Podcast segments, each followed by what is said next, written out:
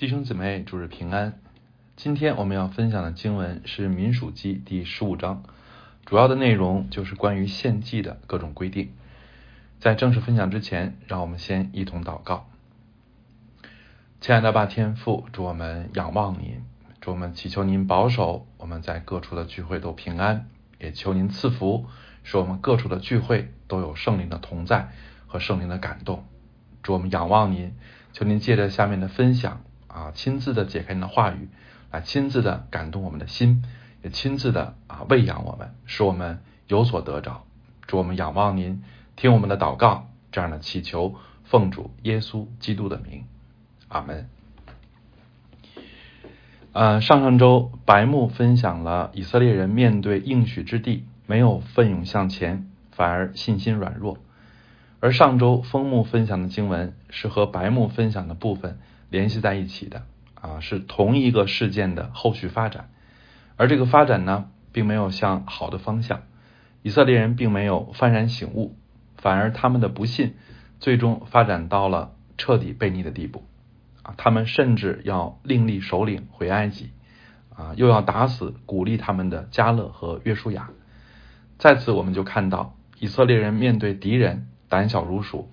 但是面对自己善良的同胞，却无比凶狠啊！人心的险恶在此就表露无遗，而以色列人的罪恶也由此达到了顶点。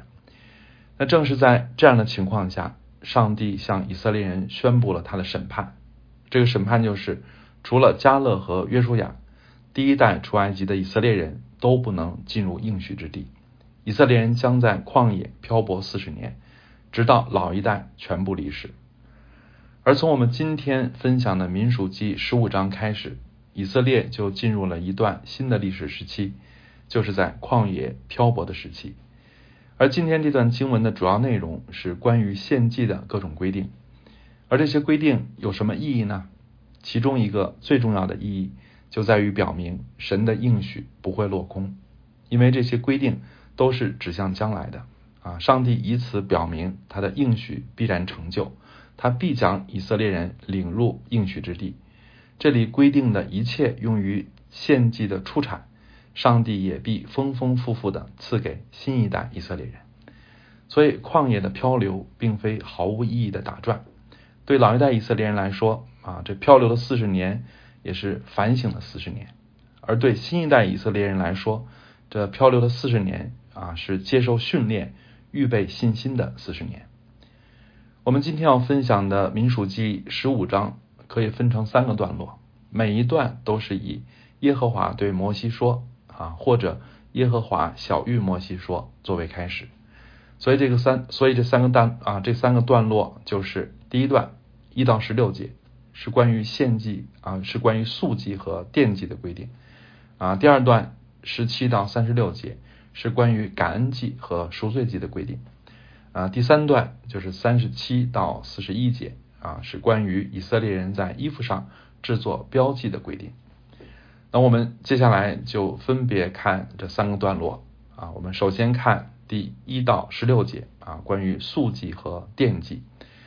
关于素祭和奠祭，在立位记中已经有所规定，但是火祭必须和素祭、奠祭同献，这个是民属祭才明确的。啊，并且献不同种类的动物啊，配合多少量的素祭和奠祭啊，这个也是民属记规定的最为清晰。那这一段有三个要点值得我们注意啊。第一个要点是甘心情愿。十五章一到三节这么说：耶和华对摩西说：“你小谕以色列人说，你们到了我所赐给你们居住的地，若愿意从牛群羊群中取牛羊做火祭献给耶和华。”无论是翻祭是平安祭啊等等等等，那这几节的关键词啊，其中的关键词就是若愿意啊，意思就是神要人奉献，不是出于强迫，而是出于自愿啊，不要出于勉强，而要出于甘心，这是圣经一贯的原则啊。正如出埃及记二十五章二节也是这样启示：你告诉以色列人，当为我送礼物来，凡甘心乐意的。你们就可以收下归我，甘心乐意也意味着我们内心对神有真实的敬拜和感恩。啊。如果我们奉献时心里对神没有感恩和感动啊，也不是想以感奉献来表达我们的感恩和赞美，而是心里冰冷的啊，或者是想和神做交易，指望即时的啊物质的好处，那么这样的奉献就不是真奉献。啊，因为这样的内心并不是心甘情愿。其次啊，按照耶和华的吩咐啊，这个也是这一段的另一个要点啊，按照耶和华的吩咐。四节到十二节是献素祭和奠祭的详细规定，对于献祭的材料和数量都规定的非常具体啊，这就提醒我们，神在侍奉他的事上是有他自己的规则和心意的。人要侍奉神、讨神的喜悦，除了有愿意的心，还必须明白神的旨意，并且顺服神的旨意啊，这样的服饰才能够被悦纳。亚伦的两个儿子拿达和亚比户。啊，就是因为没有按着神的心意献圣火，而是按着自己的意思献反火，啊，以至于被神击杀。啊，当然我们不必过于恐惧啊，不小心被神击杀。啊，其实神对拿达和亚比户是格外严厉的啊，因为要给以色列人一个明显的教训。啊，所以对我们今天的基督徒来说，啊，没听神的话啊，不一定立刻被击杀。啊，但是不按神的指示做事。神就不喜悦，这是一定的啊！所以基督徒不能只强调有好心，还要追求明白神的心意，顺服神的命令啊！否则也可能好心办坏事，好心帮倒忙。我们常说，没有人是一张白纸啊！我们做事的方式一定是有根源的，而这个根源呢，往往就是我们从小生活的环境，以及我们从小接受的教育，而其中。有多少方式其实是反映人的私欲啊，是反映无神论思想啊，是反映偶像崇拜的文化呢？所以基督徒要小心啊，不自觉的把仁义带入信仰啊，而要清楚知道神的命令如何啊，并且要揣摩神的这些命令啊背后的神的心意啊。基督徒有一个重要的功课，就是能够看出神的命令和无神论的异教的。世界的方式的不同啊，并要不断的接受神心意的更新，渐渐摆脱仁义的引导。这一段的第三个要点啊是同归一例啊，十三节到十六节是关于在以色列中寄居的外族人献祭的规定。那核心的原则就是同归一例啊，以色列人怎样，寄居的也要怎样。以色列人和与他同居的外人当有一样的条例、一样的典章。而在下一段关于赎罪祭的规定中也显示，祭司为全体会众献上的赎罪祭效力也给予寄居者。啊，二十五、二十六节说，祭司要为以色列全会众赎罪，以色列全会众和寄居在他们中间的外人就必蒙赦免。啊，这是对于全体会众误犯的罪来说的。而对于个人误犯的罪，二十九节也说，以色列中的本地人和寄居在他们中间的外人，若误行了什么事，必归一样的条例。而之前在民数记第九章啊，我们也分享过啊，关于逾越节的规定中也是这样说啊，若有外人寄居在你们中间，愿意向耶和华守逾越节，他要照逾越节的律例典章行，不管是寄居的。啊，是本地人同归一例。如果我们再结合神和亚伯拉罕所立的约啊，以及摩西对米甸人的态度，就可以清楚的知道啊，万族万国都属神啊，都是神所爱的，都在神的拯救计划中。所以在新约中啊，无论是彼得在削皮匠西门家看到的异象啊，还是保罗宣告说啊，你们受洗归于基督的，都是披戴基督了。并不分犹太人、希腊人、自主的、为奴的，或男或女，因为你们在基督耶稣里都成为一了。你们既属乎基督，就是亚伯拉罕的后裔，是照着应许承受产业的。所以，无论是彼得的意向，还是保罗的宣告，其实都不是上帝在新约中才有的新启示啊，更不是神改变了自己的计划，而是神一贯的心意，是圣经一贯的启示。那么，为什么彼得的意向和保罗的宣告显得那么具有革命性呢？啊，因为人能够做到看别人和自己一样，能够平等的对待别人啊，能够打破种族的、民族的、地域的、阶层的偏见和歧视的眼光，其实这是极不容易的啊，说的容易啊，做到极不容易啊，这功课就是到今天人类仍然在学习中啊，甚至教会也要反省啊，甚至悔改啊，因为在我们心里也有很多根深蒂固的歧视。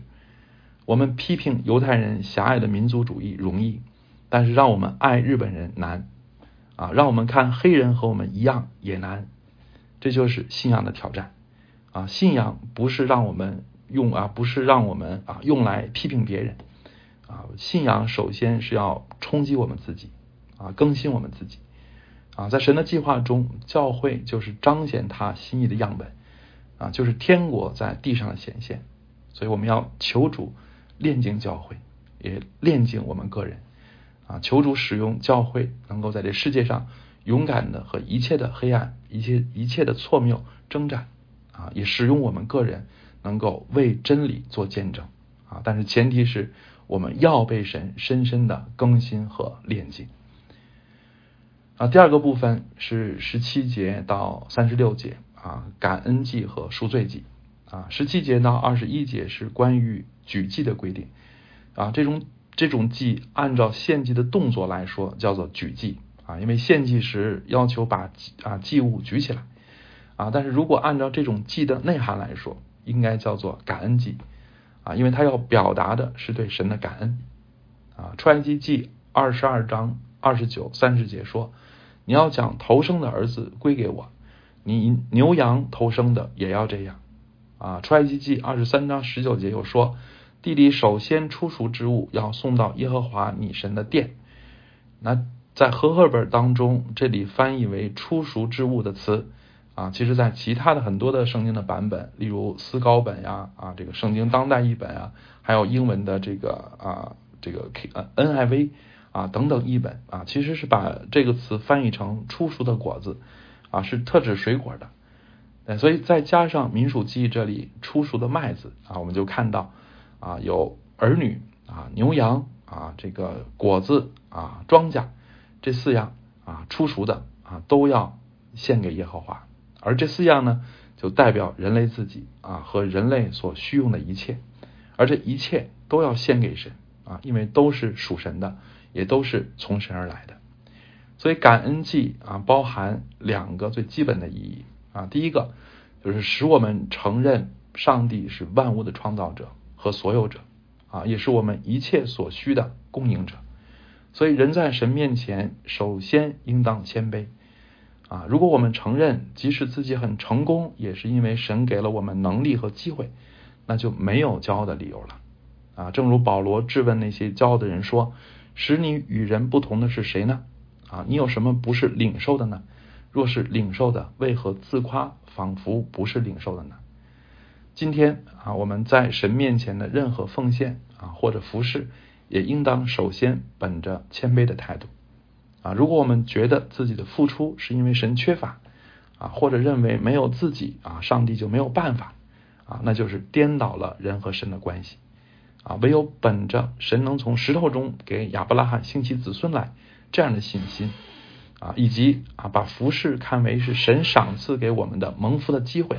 这样的谦卑的态度啊，那我们在神面前的摆上才是蒙悦纳的啊。其次啊，此外这个感恩季还要求我们有另外的一样心态啊，就是感恩啊。顾名思义，感恩季啊，这个最重要的要我们感恩啊。但是怎么理解感恩呢？啊，我想感恩包含的最基本的含义啊，就是知足啊。感恩意味着知足啊，知足包含着感恩。而与此相对的就是贪心啊，贪心就是一种不满足啊、不享受甚至抱怨和质疑神的这样的心态啊。也许感恩不喊不感恩啊不好分辨啊，但是知足不知足相对来说更容易分辨。圣经说，只要有衣有食，就当知足。我们谁是没有达到这个标准的呢？啊，我们都达到这个标准了，但是我们都知足吗？啊，如果我们对自己的境况还是忧愁的，啊，如果我们对别人的境况常常是嫉妒的，那我们就是不知足的啊，就是有贪心的，就是抱怨神的，也就根本谈不上感恩了。求神怜悯我们，求主使我们的心啊脱离贪婪和嫉妒啊，使我们充满知足和感恩啊。接下来二十二到三十一节是关于赎罪祭啊，赎罪祭分成两种。啊，一种是为全体会众献的赎罪祭，啊，一种是为个人献的赎罪祭，而这两种赎罪祭有一个共同点，啊，就是只针对误犯的罪有效，而对于那善感行事的，啊，无论是本地人是寄居的，他亵渎了耶和华，必从民中剪除。那么什么是误犯的罪呢？啊，第一种情况就是对神的心意理解有误，啊，但是并非出于恶心。啊，其实神的心意并不都是一目了然的，尤其是将原则应用于实践啊，以及将不同原则结合在一起啊，其实都不是容易的事情。所以教会过去的一些看法和做法，到今天有的就有所变化和调整啊，但是不能说过去有偏差的看法就是出于邪恶的啊。例如在政教关系的问题上啊，今天已经很少。教会在认为啊，教会和政府高度合一是绝对的但是我们不能说那些以前坚持政教合一的基督徒就是犯了亵渎神的罪啊，所以这样的错误啊或者是偏差啊，就是就是这个就是一种失误啊，而不是一种亵渎。对，还有一种犯啊误犯罪的情况啊，就是犯罪时虽然是有意识的啊，但是后来良心发现并且能够悔改。啊，这也不算是不能得救的亵渎之罪，所以弟兄姊妹不要过于紧张啊，就是这种亵渎的罪也不是那么容易犯的啊，可能不少基督徒都犯过明知故犯的罪啊。今天教会执行纪律的案例也多半是这一类的罪啊，你并就是这一类的罪就是啊，并不是不知道他做的事情是错的啊是罪啊，但却因为软弱被罪所胜啊，其实这是常见的。啊，如果是犯过这一类罪的弟兄姊妹啊，我也请你们不用啊这个因啊这因此这个过于恐惧啊，也不必太担心自己是不是会失去救恩。我告诉大家啊，即使你犯了这样的罪啊，只要你能够悔改啊，当然是真诚的啊合格的悔改，那你仍然是得救的啊。可以说，凡能够谦卑接受教会惩戒的，就没有犯亵渎的大罪。啊，只要能够悔改，就必被基督的宝血遮盖。那所以，什么是啊亵渎神不得赦免的罪呢？